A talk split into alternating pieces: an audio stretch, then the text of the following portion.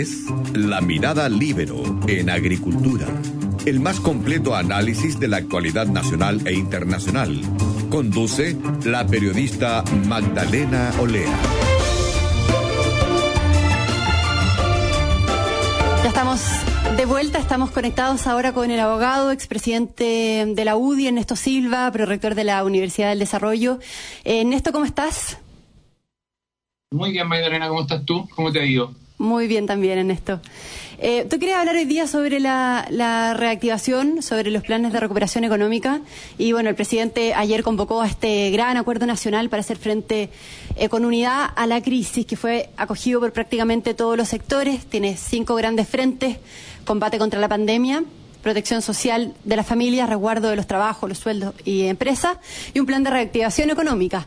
Primero, eh, ¿qué te pareció este llamado y la, y la respuesta eh, transversal por parte de la oposición?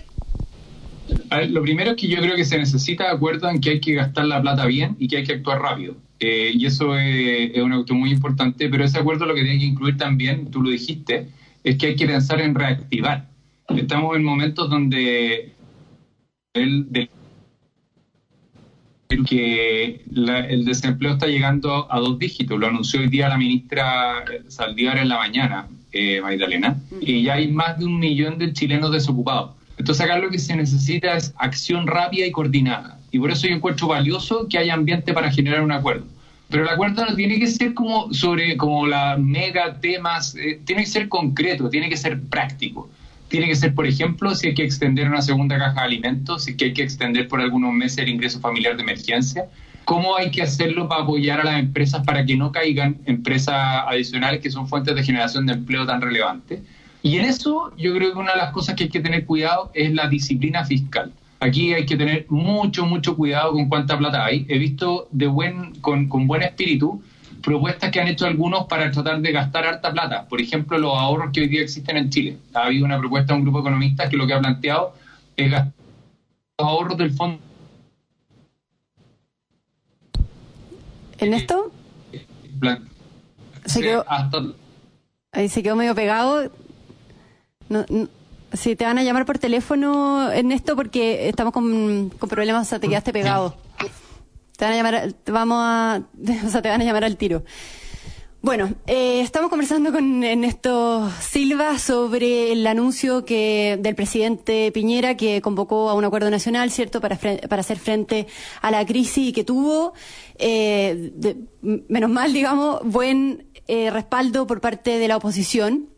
Eh, sin embargo, hay varias dudas sobre si es que realmente se va a lograr eh, recurrir a este buen ambiente, a este clima, si se va a lograr poner eh, de acuerdo oposición y gobierno en ciertos puntos que sí generan mucho conflicto. Por ejemplo, eh, ¿cuánto se va a endeudar el país y con qué mecanismos se va a endeudar? Eso es lo que estaba comentando ahora Ernesto Silva. Ernesto, ¿estás ahí? Aquí estoy, lamento el problema de conexión. Yo lo que te decía es que acá hay que ser bien prácticos en los acuerdos, no hay que pretender como la grandilocuencia de los grandes acuerdos políticos, sino que lo que hay que decir es cómo llegamos con las ayudas urgentes a la familia, así como lo ha hecho el gobierno con las cajas de alimentos, con el bono eh, que se hizo hace algunos meses atrás, eh, con el ingreso familiar de emergencia, con la ley de protección del empleo. ¿Cuáles son los pasos siguientes y concretos? Porque esto hay que ir evaluándolo paso a paso porque la realidad va cambiando. Hace un mes atrás no nos imaginábamos quizás que íbamos a estar así. ¿Y de dónde va a venir la plata? Y aquí así ha venido una discusión, Magdalena, porque algunos han planteado que lo que hay que hacer es gastarse todos los ahorros, que ese fuera el techo. Otros lo que han dicho es que hay que endeudarse en hasta 15 mil millones de dólares. Yo, en cambio, diría cuidado. Yo diría cuidado. Lo que hay que hacer es ir gastando todo lo que sea necesario, pero hoy día gran parte de la plata para utilizarla va a venir de reasignaciones del propio presupuesto. El presupuesto del sector público, Magdalena, tiene mucha plata. Y mucha de esa plata, para poder gastarse, requiere que la economía y la actividad esté funcionando. Y como eso no está pasando y no va a pasar por un tiempo todavía, va a haber espacio de cosas que se van a postergar. Entonces los recursos van a venir principalmente de ahí. Entonces, cuidado, no nos vayamos a endeudar de más, no nos vayamos a gastar todos los ahorros que tenemos cuando tenemos otra forma de enfrentar el problema e ir paso a paso, porque esta mm. realidad va cambiando. No hay, hay que... ¿Tú crees que se va a lograr llegar a acuerdo en ese tema? Porque, como tú dices, en esto hay varias propuestas. O sea, está la de los economistas del Colegio Médico, que ha sido muy bullada, se ha hablado mucho. Está la de Horizontal, eh, Universidades de Chile Católica también presentaron sus propuestas. ¿Crees que se va a lograr llegar a, piso con esto? Si es que lo que se busca son medidas concretas para enfrentar la crisis ahora, yo espero que sí. Eh, porque van a ser cosas muy prácticas. tienen que ser temas asociados, por ejemplo, a extensión o no de beneficios, por cuántos meses y de qué manera. Eh, eh, tiene que tener que ver con planes de recuperación de empleo. Va a tener que ver con algunos estímulos también a las empresas para que puedan retomar su actividad, por ejemplo, seguir postergando los pagos de los pagos previsionales mensuales, los PPM, que es en el fondo una forma de diferir impuestos y de aliviar también eh, la carga que tienen las empresas para poder seguir teniendo liquidez y mantener a sus trabajadores. Y así como eso, yo considero que tan importante como enfrentar la emergencia es el plan para recuperar la economía hacia adelante. Y eso creo que se ha hablado poco. Y es ahí donde creo que va a haber un esfuerzo mayor para ponerse de acuerdo, Magdalena, porque a partir de agosto probablemente, o de septiembre, Chile, junto con haber eh, enfrentado una pandemia muy grave con consecuencias de salud muy fuertes, va a estar sintiendo con todo el rigor los efectos económicos y va a necesitar levantarse y va a necesitar crear trabajos nuevos y va a necesitar generar nuevas inversiones. Y es ahí donde también los economistas y después los políticos van a tener que ponerse de acuerdo en medidas nuevas. Yo por ahora he visto como un esfuerzo más en coordinarse en cómo gastar eh, que en cómo impulsar. Y creo que incorporar a esa conversación el cómo dar un impulso para reactivar la economía hacia adelante. Mm. ¿Y cómo se puede dar ese impulso en esto? Eh, y también eh, considerando todo lo que está sucediendo con la TAM, ¿cierto? Que se acogió el capítulo 11 de la ley de quiebra de Estados Unidos para reorganizar sus deudas, evitar la bancarrota y, evitar también el desempleo eh, de, mucha gente que depende de esa empresa, de la TAM. Entonces está dando también el debate de cómo va a ser la ayuda para las empresas. ¿Cómo interpretas esto? ¿Tú crees que el gobierno debe ir en ayuda? De grandes eh, de grandes empresas o no y, y, cómo, cómo se da ese, un poco cómo, cómo, yo creo que uno, puede hacer un impulso por distintas vías. Una cosa por ejemplo puede apoyar el empleo ya eh, y poder por ejemplo desarrollar algunos programas de subsidio al empleo como se hizo en su momento con lo que era el subsidio al empleo joven y que tiene que incluir un diseño que promueva la contratación permanente. O sea tú puedes por ejemplo que el gobierno o el Estado lo que ayude a financiar parte de las cotizaciones o pagarle a las empresas una parte por contratar gente joven. Una segunda cosa que va a venir adelante es hacerse preguntas más de estructura del mercado laboral para establecer más flexibilidad que faciliten la contratación, Magdalena. Hoy día todavía tenemos un sistema laboral que se ha ido rigidizando. Una tercera cosa que uno puede hacer es tratar de revisar la forma en que se están dando las garantías de los créditos FOGAPE, que quizá hoy día están cerca de un 80%, en algunos casos hay que subirlo a más. ¿Para qué? Para que pueda haber más reimpulso de actividad. Otra vía puede ser el tema tributario, Magdalena, que quizás hay que hacerse la pregunta si que de manera transitoria, para que haya más inversión y las empresas puedan tener más espacio, tú puedas hacer algunas reducciones. Yo te mencionaba el ejemplo de posponer los pagos provisionales mensuales, los PPM, más hasta más allá del próximo año, es decir, hasta el 2021. Quizás hacer una rebaja transitoria del impuesto corporativo eh, por un año, por dos años o hasta el 2023, que baje ahora eh, y que luego pueda ir retomando niveles para que haya un estímulo a la inversión. Y respecto de las empresas grandes, yo creo que el, el, foco acá, más que, más que preocuparse del tamaño de la empresa, es el cuidado del empleo. ¿ya? Y en eso, en el cuidado del empleo, uno de los desafíos centrales es pensar que uno lo que puede hacer es establecer créditos, por ejemplo, relevantes a través de Banco Estado, que establezcan ciertas obligaciones de cuidado para las empresas grandes, o sea, que no se desvíen del comportamiento que tú no quisieras que tengan. Se llama como el cumplimiento de ciertos covenants y de obligaciones financieras y de, tener ciertos roles.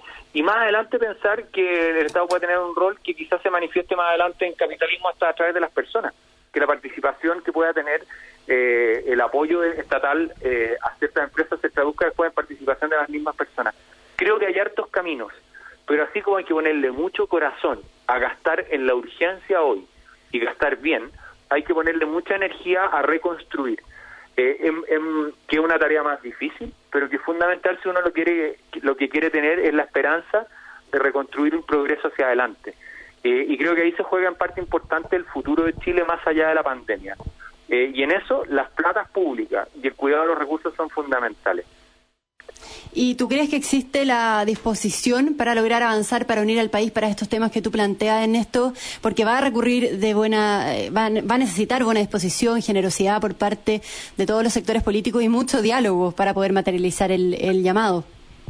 Sí, sí, yo, yo, a ver, he visto hasta ahora buena disposición. Yo creo que eso es muy valioso. Eh, creo que hay mucha gente que tiene sentido de urgencia. Y, y si tú me preguntaras a mí cómo lo veo yo, yo creo que hay que hacerlo en un orden esto.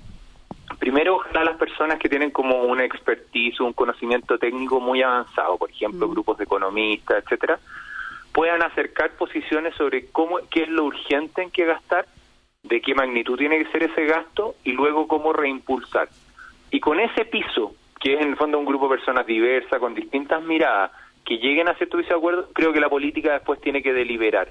No lo haría al revés, es decir, no convocaría primero a los partidos o a los representantes parlamentarios a tratar de ponerse de acuerdo, porque en esos momentos suelen surgir antes las diferencias que los puntos de encuentro. Y además, lo otro que yo pienso, Magdalena, es que acá lo que no hay que pretender es como un acuerdo en todos los temas. Yo creo que hay que ir alcanzando acuerdo en algunas cosas y avanzar, alcanzar acuerdo en algo y avanzar, porque el sentido de urgencia que hay acá es muy grande. Y en eso creo que lo que hizo el presidente ayer, de decir que hay una señal de un plazo de tres o cuatro semanas para llegar a algunos acuerdos, es relevante. Eh, sí, sí hay que decir, y esto que, que sobre todo para el, público de agricultura, que lo tenga presente, que hay que tener mucho cuidado con cómo se gasta la plata. Eh, hemos aumentado nuestro nivel de endeudamiento público de manera muy fuerte. Eh, ayer unos, unos profesores señalaban que si uno mira entre el año 2008 y el año 2018, es decir, antes del 18 de octubre, antes de la pandemia, el Estado de Chile tuvo un déficit acumulado en esa década de 27 mil millones de dólares. ¿Eso qué significa? Que, en, que nos gastábamos mucha plata por sobre eh, lo que estábamos generando. Entonces, cuando estamos en una situación como la actual, tenemos que ver con mucho cuidado cómo nos vamos a, gastar los recursos para poder hacer de Chile un país sostenible y sustentable. Eso implica que hay que gastar rápido en lo urgente, pero cuidar cada peso hacia el futuro también. En esto, eh, estamos conversando con Ernesto Silva. Chile, a diferencia del resto del mundo, ya venía impactado por, por el estallido de octubre, ¿cierto? Eh, es decir, tenemos crisis sobre crisis y eso nos ha afectado muchísimo.